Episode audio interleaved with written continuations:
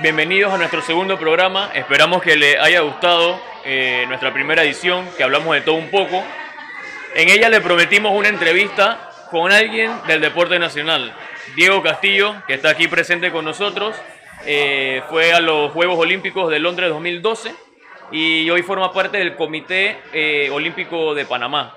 ¿Cómo estás Diego? Buenas noches, gracias por venir. Muy bien, muy bien. Eh, para mí súper contento de estar acá, ¿no? Al final del día yo creo que estos espacios para el deporte nacional y, y no solamente hablar de resultados, marcadores, que si el EPF o béisbol nacional, sino que hablar un poquito más de, de lo que es la administración, la gestión y, y hablar de Juegos Olímpicos es importante para que, para que al final el panameño de a pie sepa qué es lo que pasa con el, con el deporte administrativamente y en base a Juegos Olímpicos. Claro, y de los mismos atletas también, ¿verdad? Es súper Su, importante. su realidad. Sí, claro que sí. Roberto, ¿cómo estás? Bueno, buenas noches. Una buenas noche noches más. a todo el mundo. Eh, gracias por, por la audiencia que tuvimos en el primer programa. Eh, muchas gracias a ustedes. Y bueno, en este segundo programa, como le prometimos, Diego Castillo está en la casa, un amigo de nosotros desde muy pequeños de la natación, eh, héroe nacional, eh, atleta olímpico. Y bueno, hoy vamos a hacerle un par de preguntas sobre lo que es el Comité Olímpico, sobre la presidencia que él tiene, también en, el, La comisión en, de la, atletas. en la comisión de atletas. Y bueno, hablaremos un poquito de todo.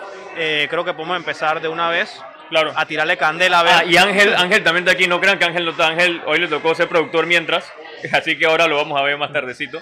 Eh, así que bueno, yo tenía una pregunta, una de mis preguntas era quizás la curiosidad eh, más grande, tenía dos, vamos con la segunda, que es ¿qué apoyo eh, reciben hoy en día los atletas que están en ese, en ese proceso para llegar a los Juegos Olímpicos? O sea, porque sabemos que tienen que ir tipo a Panamericanos, Bolivarianos, o sea, tienen que hacer un ciclo olímpico.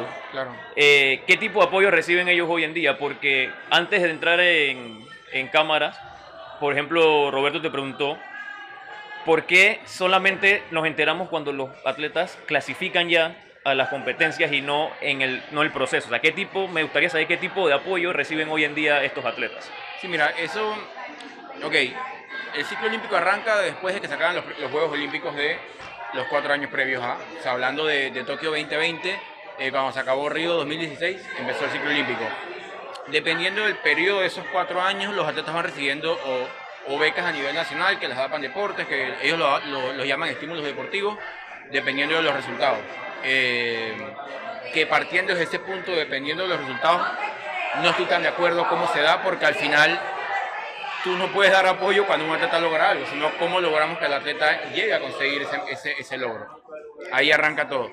Después cuando, cuando ya se van acercando los Juegos Olímpicos, digas el año previo a Juegos Olímpicos que vienen los Juegos Panamericanos, eh, hay dos tipos de beca, que está la beca olímpica, que la da Solidaridad Olímpica, que es un departamento del Comité Olímpico, eh, y nuevamente va dependiendo del resultado.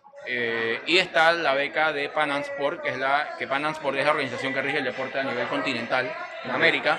Eh, y esta se le da a ciertos atletas que quizás no tengan la proyección hacia unos Juegos Olímpicos, pero tienen posibilidades en algún momento de optar o intentar clasificar. El año de los Juegos Olímpicos, bueno, ya ahí se, se apela solamente a la beca de solidaridad olímpica y nuevamente el apoyo que Pandeportes le mantiene a los atletas que van a mirar hacia los Juegos. Eh, básicamente, ese es el apoyo que los atletas en Panamá tienen. La beca de, solidaridad olímpica, al final del día, eh, no es algo que se inventa Panamá, no es un reglamento que Panamá tiene, sino que ya el Comité Olímpico Internacional tiene un departamento que se llama Solidaridad Olímpica, que él se encarga en base a ciertos parámetros de dar las becas a los atletas. Eh, Pan Deporte tiene su otro parámetro que al final del día, nuevamente te digo, se- hoy por hoy el reglamento de estímulos deportivos se basa en méritos.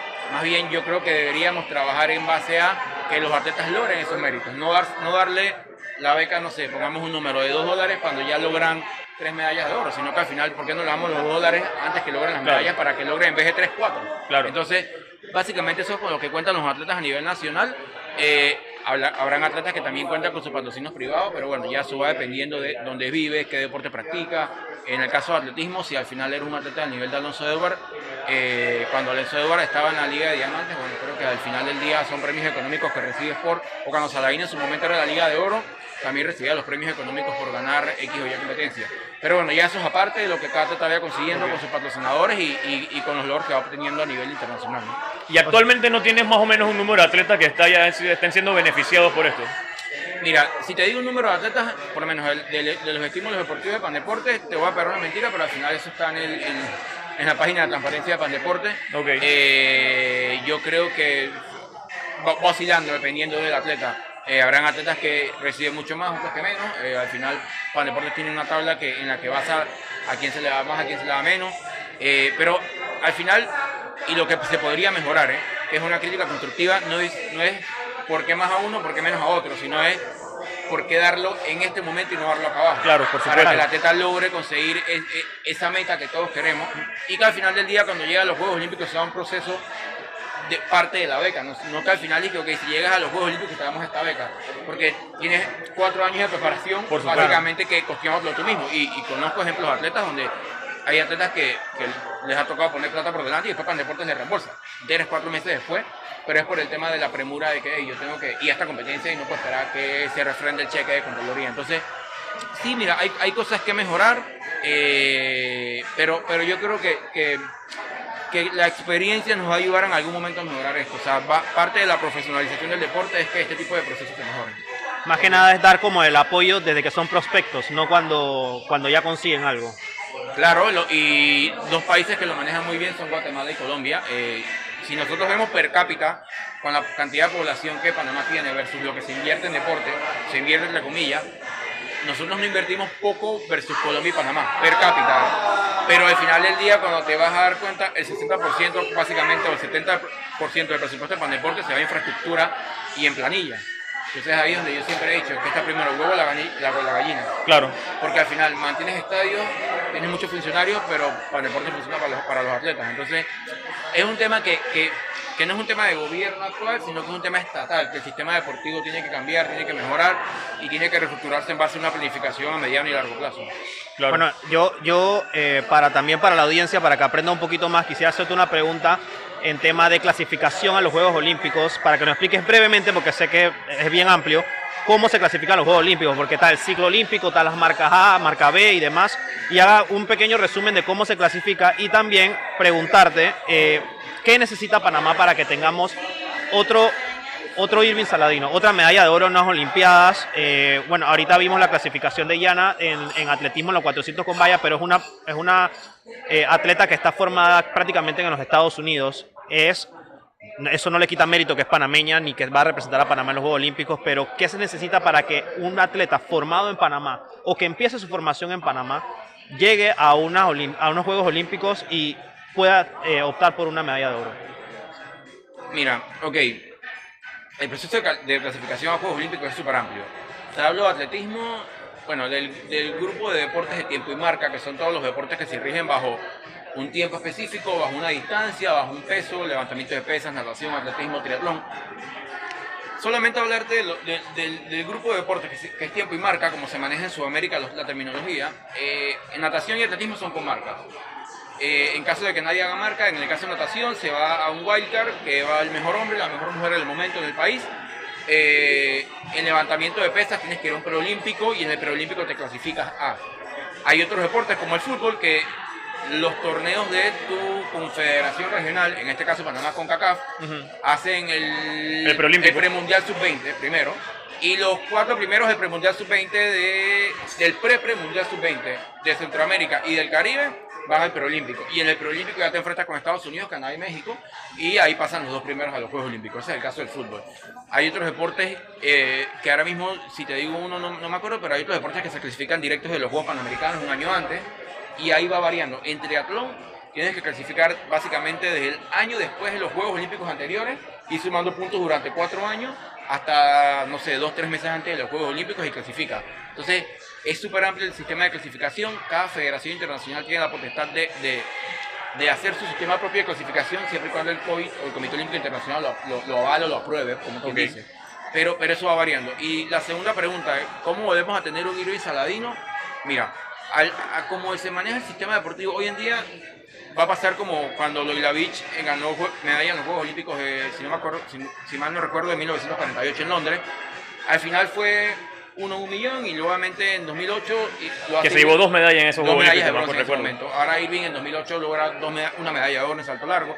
Entonces, esos son cuando los planetas se alinean. La única manera de que esto cambie a largo plazo, porque esto no pasa al mediano y corto plazo, es que se haga una planificación estatal eh, nuevamente a mediano y largo plazo. A opinión muy personal, esta, esta planificación tiene que tener ciertos elementos. Uno, de que se dota a los deportes de, de- de escenarios deportivos, por lo menos de práctica, con, los mínimos, con las mínimas exigencias de las federaciones internacionales. Te pongo un ejemplo, la piscina y Limpo Parropa no cumple con esos mínimos de la Federación Internacional desde el 2004.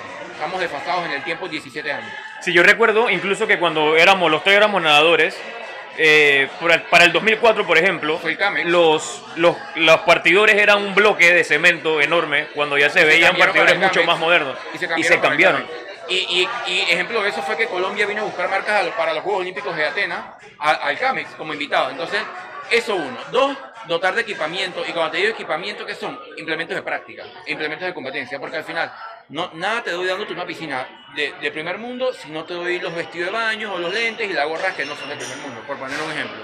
El tercero es que se haga un plan de inversión en las federaciones nacionales en base, uno, a, prioridades, a resultados y a, lo y a lo que Panamá realmente es efectivo. O sea, al final del día, si, si sabemos que el atletismo es el deporte que más gloria nos da, o hoy por hoy, y, y en verdad siempre hemos hablado del atletismo, hoy por hoy tenemos que hablar de, de los deportes de combate femenino.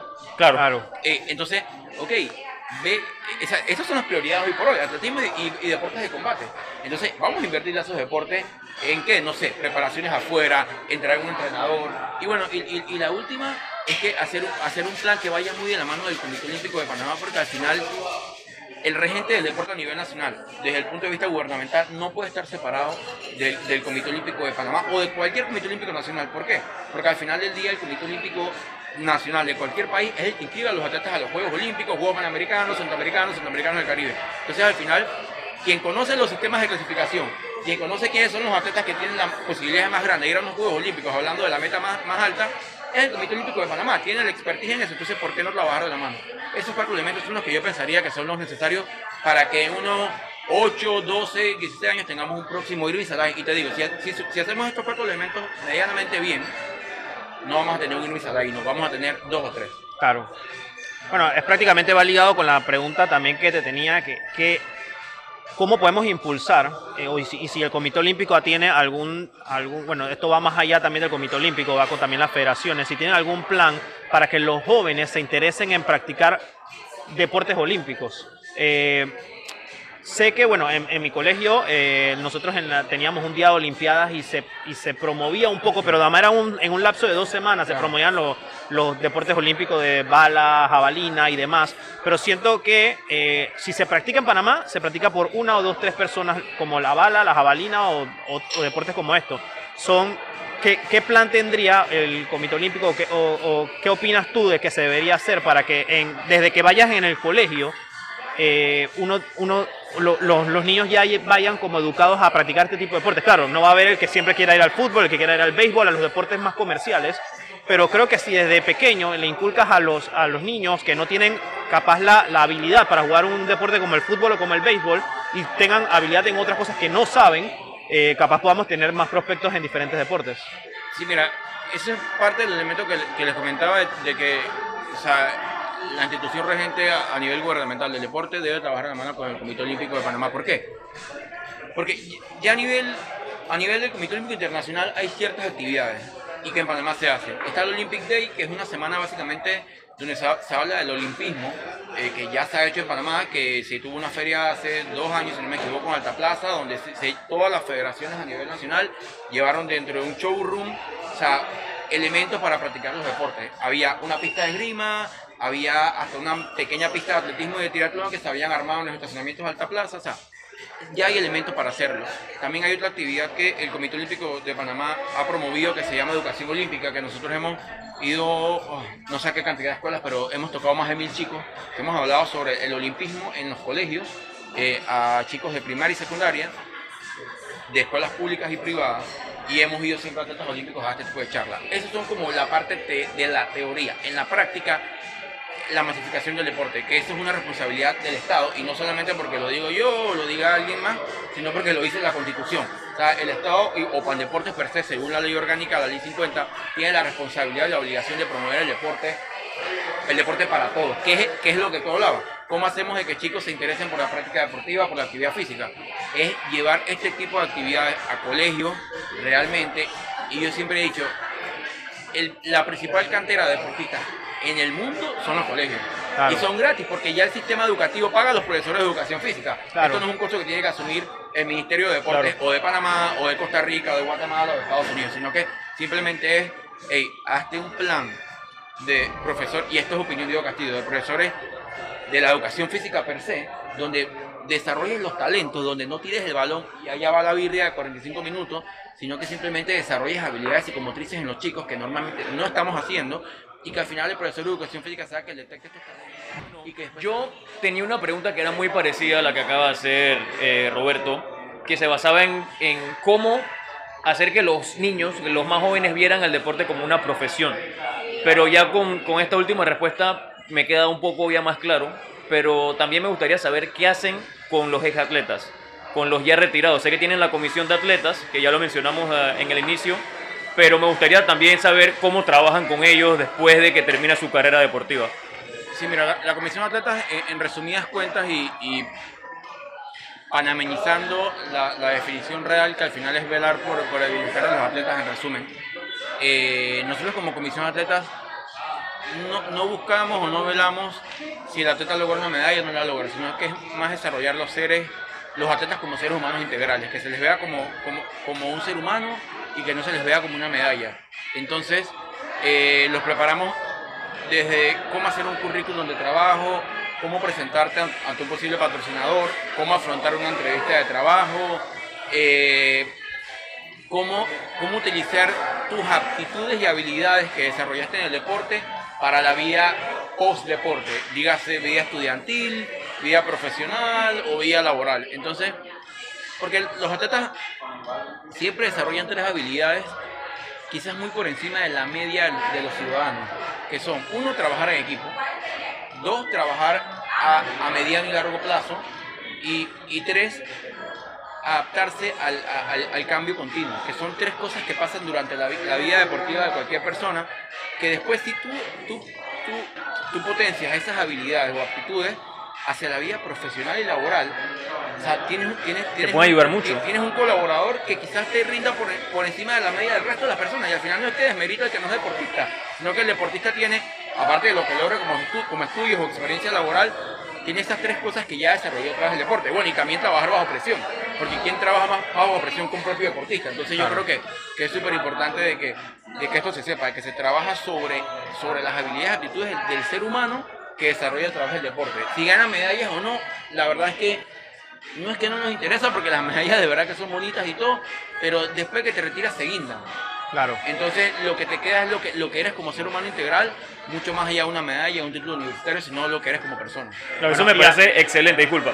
Eh, y para terminar esa, y en lo que es nivel competencia, ¿hay competencias amateur o competencias de algún tipo para exatletas de diferentes disciplinas? Esto ya depende de la Federación Internacional. Por lo general, eh, en deportes individuales sí hay mundiales máster y demás. Pero, pero eso ya va dependiendo de la idiosincrasia del deporte y la Federación Internacional per se y cómo Claro. se maneje. Pero, pero ya es algo donde la Comisión de Atletas no, no, no, no se, no, no, se, no se involucra, sino lo que trata es de que por lo menos nosotros el año pasado... Va más a la persona que al, que al deportista. Te pongo ejemplo, durante el año pasado en pandemia nosotros trabajamos eh, do- dos programas muy puntuales y, que la verdad es que creo que es lo que, lo que más nos llena de orgullo. Trabajamos en un círculo de atletas que, que era una psicóloga con 20 atletas a nivel nacional trabajando la preparación para el retiro deportivo y sobre los ya retirados trabajando cómo afrontaban el retiro deportivo. Y teníamos atletas de fútbol, natación, de karate, taekwondo, atletas activos, atletas retirados, que, que era básicamente sentarse de manera virtual con la psicóloga en el medio, 10 sillas alrededor y cada uno hablando sobre sus experiencias y cómo se preparaban o cómo afrontan el retiro deportivo y la psicóloga guiando la conversación. Eran 12 sesiones y se está trabajando ahorita en crear una oficina que, que se llama Deporte Seguro, que busca prevenir el acoso y el abuso dentro del deporte. Y acoso Importante eso. físico, sexual, psicológico y por negligencia. Entonces, es, es trabajar en eso, en, en- en la integridad del atleta por encima de cualquier rendimiento deportivo. Ok, me parece excelente. Eh, eh, tomando lo que dijiste de que los atletas que escogían no tenía que ver por medallas, sino que haya sido un atleta, ¿cómo la comisión de atleta elige a qué persona ayuda? Porque atleta en Panamá, bueno, que no hayan ganado medallas hay muchos. Claro. Todos los jugadores de fútbol del EPF, todos los jugadores de béisbol que se están retirando, aparte de los, de los atletas de atletismo, natación y demás, ¿cómo la comisión de atleta hace la escogencia de las personas que va a ayudar? ¿O, o cómo, cómo es el...? Cómo es el... Ok, mira. Miembros de la comisión de atletas son los atletas que han participado en las últimas tres ediciones de Juegos Panamericanos y de Juegos Olímpicos. A quienes apoyamos siempre se hace una convocatoria abierta. No solamente nos enfocamos en este pequeño grupo de atletas de las últimas tres ediciones de Juegos Panamericanos y Juegos Olímpicos, dependiendo del programa que hagamos. Por lo menos, el círculo de atletas fue una convocatoria abierta y los que querían inscribirse se inscribían. Y en el caso que hablas de fútbol, que el universo es gigantesco, nos apalancamos siempre con AFUTPA. Tenemos muy buena relación con AFUTPA, con Juan Ramón Solís puntualmente, y siempre que tenemos algún programa, yo le digo, tenemos tanto tiempo para fútbol. A quien tú crees, o haz una convocatoria abierta y los que tú veas que son los más adecuados para el programa per se, los incluimos. Entonces, siempre tratamos de, incluir a todo el mundo y cuando se trata de fútbol puntualmente, hablamos directo con AFUTPA, que al final es la representación directa de los futbolistas a nivel nacional. ¿Cómo, cómo ha sido la aceptación de los atletas a la, a la comisión de atletas per se? Porque sé que muchos atletas a veces eh, no entienden lo que Claro. ustedes quieren hacer, qué es lo que ustedes quieren trabajarle. eh, y bueno, hay muchos que, que- que no tienen la educación también. O sea, toda su vida fueron deportistas y no, no- nunca estudiaron o quizás no, no llegaron a un, y no saben lo que, lo que tú le estás ofreciendo. Mira, es el reto más grande. Casualmente, en el primer foro de, de atletas a nivel de América, de presidentes de comisiones de atletas a nivel de América, y me levanté y hice la pregunta. El problema más grande que yo tengo en Panamá, o tenía en ese momento, era que, que no hay un sentido de pertenencia entre el atleta y la comisión de atletas, porque no lo entienden, es intangible. O sea, al final del día, ellos dicen, si no me consiguen plata para entrenar no me interesa. Entonces, y, y tienen todo, están en todo el derecho de exigirlo por, por, por la experiencia que han tenido el resto de su, de su carrera deportiva. Entonces, al final del día, es un tema de hacer docencia, docencia, docencia, docencia, de tratar de hablar con las federaciones nacionales para que ellos, el propio federado o los propios entrenadores, les den a ellos la importancia. Por lo menos cuando empezamos a crear la oficina de deporte seguro, que todavía está en proceso de estructurarse, hicimos dos charlas para la prevención del acoso y del abuso. Una era enfocada solamente a atletas y la segunda era enfocada para padres de familia y entrenadores. Entonces, es ahí cómo vamos llegando al entrenador y el padre de familia, algunos federados, para que ellos digan, hey, sabes que la comisión de atletas está pensando en tu cabeza, no está pensando en tu rendimiento deportivo, es súper bueno para ti. Entonces, este tema de docencia, vulgarmente el cabildeo con atletas individual a individual, con los propios presidentes de federaciones para que nos apoyen y al final cada vez que tengamos una, una actividad ellos se suman a la convocatoria. Con las convocatorias es como le llegamos a los atletas, porque ya cuando llegan a las actividades dicen, primera vez en mi vida que alguien me ayuda a esto, primera vez en mi vida que alguien me habla de esto, primera vez en mi vida alguien, que alguien no me habla solamente de medallas. Entonces Claro. es el tema cómo los convocamos, porque luego en la actividad de verdad que que es solamente agradecimientos y más cuando son charlas con el Comité Olímpico Internacional, porque son, son, son expertos que, el propio Comité Olímpico Internacional pone a disposición. Entonces, no es que estoy yo hablándoles de cómo prepararse para el tiro deportivo, sino gente que ya tiene preparación para este tipo de temas. Entonces, es eso, ¿no? Al final, es el problema más grande, pero después de que ya tienen alguna actividad de la Comisión de Atletas, básicamente que escriben de nuevo y cuando hay más actividades. Entonces, pero sí, en efecto es un tema de, de, de patear calle, como quien dice, hablarles, chatearles y estar en contacto con ellos constantemente. Ok. Bueno, para, para terminar, yo creo la última pregunta y va a un. Hay una del público. En Instagram que- nos dejaron una. Sí, hay una, bueno, luego vamos con esa. Yo voy a hacer una pregunta un poco que sé que va a ser polémica para tu respuesta. Eh, ya que tú practicaste y fuiste un atleta olímpico eh, de natación, eh, ¿qué, qué consideras, eh, abarcando todo, federación y todo lo demás, qué consideras que le falta ahorita mismo a la natación para volver a ser no para volver a ser, porque en realidad nunca lo hemos sido, pero hemos sacado buenos atletas nadadores sin el apoyo que nu- nunca se ha tenido en Panamá sobre esto. Danos un poquito tu, tu respuesta sobre qué tú piensas que es lo que necesitamos en Panamá para que la natación pueda sacar más atletas olímpicos. Mira, yo no lo vería ni siquiera con atletas olímpicos, yo lo vería con el tema de la masificación del mismo deporte. Ya el, el lograr atletas olímpicos es el, es el resultado final de masificar. Nuevamente, y esta es una solución que me lo han preguntado infinidad de veces, en el caso puntual de natación, no sé si funciona en otro deporte, pero en el caso puntual de natación, es lo que siempre les digo y esta es mi receta. Uno, planificación. Si no haces un plan estratégico, si tú vas a, postularte a un cargo de organización, liga provincial, club o federación, y no vas con un plan estratégico como propuesta, te vas, vas a llegar al día que ganas las elecciones a improvisar. Eh, y un plan estratégico a cuatro años te da por lo menos una visión de decir, yo este año pido tanto dinero, si para el deporte no me lo da, tengo que conseguir tanto a nivel, a nivel privado y demás. Parte de ese plan estratégico, el, el- corazón del plan estratégico para mí debería ser a nivel federación, a nivel liga provincial y a nivel clubes, hacer comisiones técnicas que involucren a todos los interesados o a todos los actores. Que eso es el resumen de lo que se debería hacer en políticas públicas, llevarlo a el tema federativo. ¿Qué es? Y un ejemplo básico sin meterle mucha cabeza. Eres el presidente de la federación, haz una comisión técnica que tenga representantes de, los entrenadores, puede ser uno a nivel de la capital y uno a nivel del interior. Representante de los padres de familia, un padre de familia masculino, no femenino, para tener representación de, en cuanto a equidad de género. Atleta, un atleta femenino y un atleta masculino. Eh, de las ligas provinciales, un presidente de liga provincial puede ser, y de la federación, que sean dos miembros de la junta directiva de la federación. Entonces ya al final estás viendo que tienes dos atletas, dos federados, un presidente de liga provincial, dos entrenadores, dos padres de familia. Al final no te hace falta nadie dentro de la mesa. Claro. Entonces tienes una representación completa, que en efecto quizás no todos tengan estudios a nivel deportivo o en materia, pero o ya hay como, por lo menos está la opinión de un 360 que te diga, ok, nuestra visión va hacia allá, en base a las opiniones de cada uno de los interesados. De que pase, no pasa, pero, pero eso es lo que yo haría, apenas me sentaría si llego, si algún día soy presidente de la federación, cosa que no me interesa. Pero, pero de verdad, de verdad, de verdad que no me interesa. Pero, pero me lo ha preguntado 500 veces, ¿qué hace para que la natación mejore? Esa es mi opinión.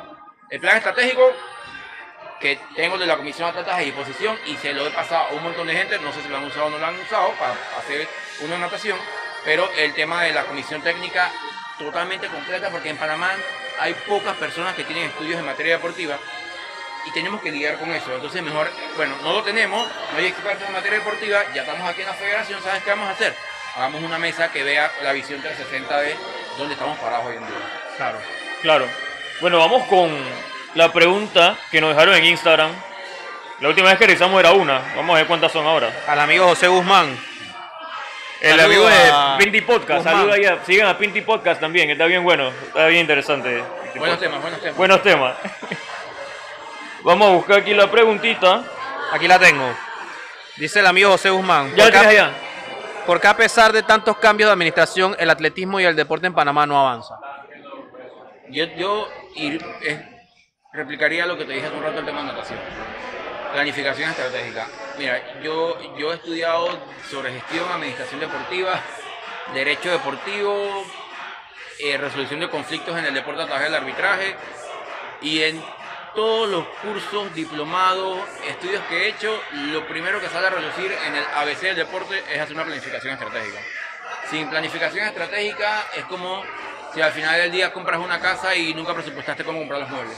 Claro. O sea, tienes que tener una visión a mediano y largo plazo. Entonces, ¿por qué, el, por, el deporte a nivel nacional no mejora? No solamente en atletismo, porque ya lo hablamos, cómo tener más Irving Saladino, es porque no hay, una, no hay un plan estatal para el deporte y asimismo, permeado hacia abajo, en las federaciones no hay planificación estratégica. Si tiramos medianamente eso, olvídate del atletismo, todos los deportes en Panamá, bueno, no todos, pero por- para los que realmente podríamos ser buenos, al final no saldrían un Irving Saladino, o probablemente en- pasen 20 años y no ganemos medallas en Juegos Olímpicos, pero al final del día llegamos a Juegos Panamericanos y podríamos tener 20 medallistas en vez de 3, como pasa normalmente. Claro, Que daríamos todo- la pelea. no todo se puede medir en base a una medalla en Juegos Olímpicos, Claro. pero sí podemos medirlo Sí. en base a que, a que en, el, en el continente americano en 20 años hemos mejorado, no sé, 10 posiciones. Entonces es eso, o sea, planificación estratégica y un plan estatal del deportivo o sea, parado. No, y día, Y día, tengo va- algo- día a día vamos más para atrás en, el, en los medalleros, ya sea de centroamericanos, de panamericanos, de todo. O sea, llega un momento en que cada vez vamos más coleros en, en- a nivel de países. Claro, y tengo algo antes de que de continúes en base a, a lo que acabas de mencionar. lo que yo mencionaba antes de cómo le voy a inculcar a los niños o a los jóvenes de que se puede ser profesional en el deporte, no me refería solamente a practicarlo como tal, sino que, como tú mencionas, yo también me preparé en el deporte y estudié innovación deportiva y lo estratégico es lo principal, eh, la planeación es lo principal. Entonces, yo considero de que si se les inculca a los niños de que el deporte es una profesión también, está bien, puede ser que no llegues a ser futbolista profesional, pero puedes querer ser masajista, puedes querer ser fisioterapeuta, puedes querer ser director técnico, etcétera. Entonces me parece que esa, esa, esa idea de que el deporte es solamente un hobby hay que cambiarla. Y partiendo de ahí, y me gusta el trabajo que están haciendo yendo a las escuelas, etcétera, me parece que a partir de ahí el deporte va a progresar, tanto los atletas como los dirigentes. Es mi, esa es una opinión personal. En, Alemania el, deporte genera el 6% del Producto Interno Bruto del país, entonces anualmente.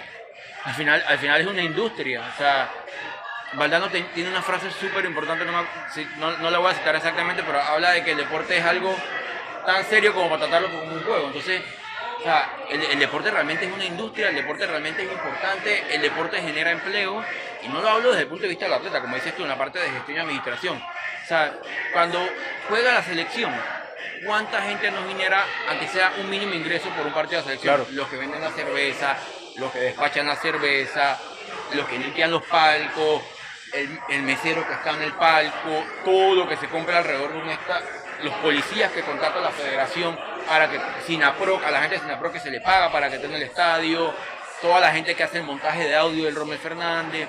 Entonces, hasta los de las vallas de publicidad, eso es un alquiler que se le hace a una empresa privada en Panamá. Entonces, Ahora imagínate eso todos los fines de semana si, por ejemplo, la LPF fuera más profesionalizada. Claro, y, imagínate la LPF que le hiciera así todos los fines de semana, que son cinco partidos por, por fin de semana, si no me equivoco, y si lo hiciera cada 15 días el atletismo, y cada 15 días la natación, y cada 15 días el judo, todos los fines de semana, esa gente que y vamos a poner un ejemplo tal cual. Toda esa gente que vende cervezas en el Rome no tendría que esperar una cada tres meses para meterse lo que se mete un día en el Rome. La vendería cada todos los fines de semana en un deporte diferente en la ciudad a partir de una claro. Entonces, es eso. O sea, yo me acuerdo que hace muchísimos años, cuando tú ibas a la Ilinco Parropa, había gente que, que, vendía cebollitas afuera de la Ilinco Parropa. Hoy por hoy eso no se da. Entonces, Totalmente. Y eso es, eso es la economía informal. Imagínate si lo haríamos formal. Claro. Entonces, em- yo, el deporte es, es, una industria, el deporte no es un juego, el deporte genera empleo, el deporte, si en países como Alemania genera el 6% del, Producto Interno Bruto a nivel anualmente, si en España la, los derechos de transmisión, el gobierno se involucró para crear una ley para ver cómo se distribuían los ingresos de los derechos de transmisión. O sea, porque el deporte es una industria, no porque el deporte es, un juego donde, 11 donde 22 personas se ponen a partir una bola de quien mete un gol.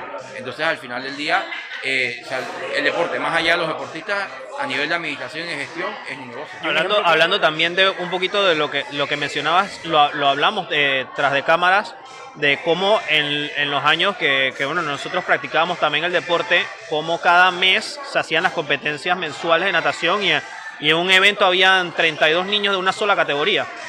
y por categoría habían 32, 32 de, de, hombres y también así de mujeres. Y hoy en día eso no se ve en la, en la, en la natación. Eh, y, y, poco a poco el, el deporte, hablando de la natación, se ha ido perdiendo bastante en Panamá. Mira, la, la clave del deporte es uno es el deporte para todos, porque al final es la masificación del deporte. Y ya después de la masificación de cualquier deporte, al final es el hecho de que los iris saladinos salen solos. Eh, tenemos el, ejemplo de Colón, que Colón, con un estadio de atletismo en condiciones pésimas, realmente, con fosas de salto en condiciones pésimas, genera año a año por lo menos medallistas centroamericanos del Caribe. Si tuvieran medianamente algo bueno, claro, total. tuviéramos medallistas panamericanos hasta para regalar. Los deportes de combates en Panamá, eh, el claro ejemplo es Cristian Jiménez el judo, una chica de Veraguas que es, chura de Panamá, en efecto ha, tenido, ha tenido campamentos en otros países, creo que hizo su primer campamento fuera de Panamá en Valencia, en España, eh, después se fue a Miami, Estados Unidos, pero hoy por hoy está a nada clasificar a Juegos Olímpicos en Panamá, entonces, pero, pero, pero a lo que voy es que sí, en efecto es resultado de una, gestión medianamente buena, sin embargo, si la gestión a nivel estatal en cuanto al deporte fuera más completa, o sea, estuviéramos hablando de, hoy que Cristín Jiménez no estaría buscando el pase a los Juegos Olímpicos, ya estaría clasificada hace tres meses. Entonces es eso, que al final del día tenemos que profesionalizar la gestión deportiva no profesionalizar al atleta per se, porque si profesionaliza la gestión, el atleta va a ser profesional por default, va a dar Claro. un efecto dominó. Claro. Claro, lo que es el apoyo de los entrenadores y más. Bueno, y ma- muestra un botón está aquí. eh, bueno, Diego y yo estamos entrenando para un triatlón que se va a dar este dentro de dos semanas y precisamente hicimos una prueba que cuando yo nadé, bueno, no- obviamente tú al nivel que, llegaste así, pero al momento, a, lo- a cuando yo nadé, hasta el nivel que llegué, nunca hicimos una prueba de esto, era una prueba de lactato. Eh, y hablando precisamente del profesionalismo que hay aquí, es que la prueba nos las hicimos y tuvimos que buscar los resultados como sobre un entrenador colombiano, eh, porque no había persona en Panamá que supiera más o menos leer los resultados. Entonces, creo que es una, es una prueba que es mu- ayuda mucho al atleta y que se debería practicar mucho en, en- en- Panamá y, y cosa que no pudimos encontrar aquí. Y la prueba de lactato es lo, básico, o Sí, sea, o es sea, fue la- tan complicado así. eh, eh, eh, No, no, no, No, no, al final o sea, del tienes que día, saber leerlo. La, la persona, la, persona en su momento de confianza que tenía, que me las hacía cuando yo entrenaba en Puerto Rico, era un, un, un ex, ex entrenador mío de Colombia. Ajá. Y, y, pues yo confío en él, en que se la diera, pero, pero es una prueba que al final aquí se debería hacer, no sé, eso, Debería ser algo común. Eso, eso algo es normal. Eso no es guau, o sea, no hacerla es guau.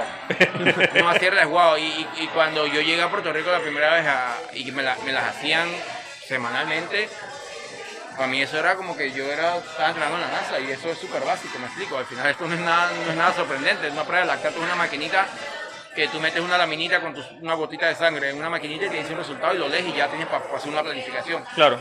Entonces, pero, pero bueno, eh, es en la precariedad en la cual se preparan los atletas panameños, la verdad, eh, y mejorar muchísimas cosas, pero para mí lo ideal es mejorar eh, la gestión deportiva. Después lo demás se mejora y si demora mucho más mejorar, mejorar la gestión deportiva, pero si no mejora la gestión deportiva en 20 años, vamos a ver para atrás. Claro, Bueno, no sé si Roberto tiene una pregunta más. yo creo que estoy bien por ahora. Bueno, yo por mi parte agradecerle a Diego a por- por apoyarnos, porque queremos, como dijimos en el primer programa, queremos reanimar, queremos reavivar el deporte panameño y qué más que un atleta que fue a los Juegos Olímpicos para decirnos cuál es la realidad y, y se está dentro de, la, de, una comisión directiva más aún. Sí, mira, es importante que, la gente joven se involucre en el deporte eh, y no, no que se involucren y que ah, me quiero meter a correr, no, al final si quieres correr bien belleza, pero, pero que se empiecen a interesar en, en hacer estudios deportivos, en, eh, a, a involucrarse en la gestión, la administración y al final se van a dar cuenta que o sea, nuevamente es una industria, eh, hay que estudiarla, no es que yo practiqué atletismo 10 años y ahora quiero ser presidente de la federación, porque eso no es así. No es que ah, yo, yo escuché a mi papá toda la vida hablando de derecho y ahora yo salía mentira. Claro. No, al final esto hay que estudiarlo. O sea, esto, esto es algo, esto no es un juego, esto es en serio. Entonces, yo creo que la, la importancia es que se involucren, que se interesen y así como tú estudiaste algo asociado al deporte, hay millones de becas, millones de países que tienen estudios en deporte y, y- y si hay más gente preparada a nivel nacional en temas deportivos, ojalá en cinco años ya no, yo no tenga espacio para hablar en ningún lado, que haya más personas que hablen Claro. mucho mejor que mí, sepan mucho, mucho más que yo y que, y que al final puedan, puedan sopesar, pero, pero para que el debate deportivo mejore en Panamá y que cuando se hable en materia deportiva ya uno sepa decir, no, eso, eso es correcto, eso no es correcto, hacia allá vamos, hacia allá vamos y, y- y es lo que es. Pero bueno, gracias nuevamente. Gracias a ustedes. Y bueno, A la orden. decirle a la gente que eh, vamos a hablar de fútbol internacional y algo de deporte americano. El draft de la NFL es el jueves. eh, la NBA está en su mejor punto, así que esperen los próximos videos, los bloques, así como la semana pasada los vieron. Y bueno, Diego, gracias nuevamente y esperamos verte pronto por acá también. ¿Cómo no? Sin duda alguna. Cuando los Lakers están campeones. A los Lakers, no. Ah, bueno.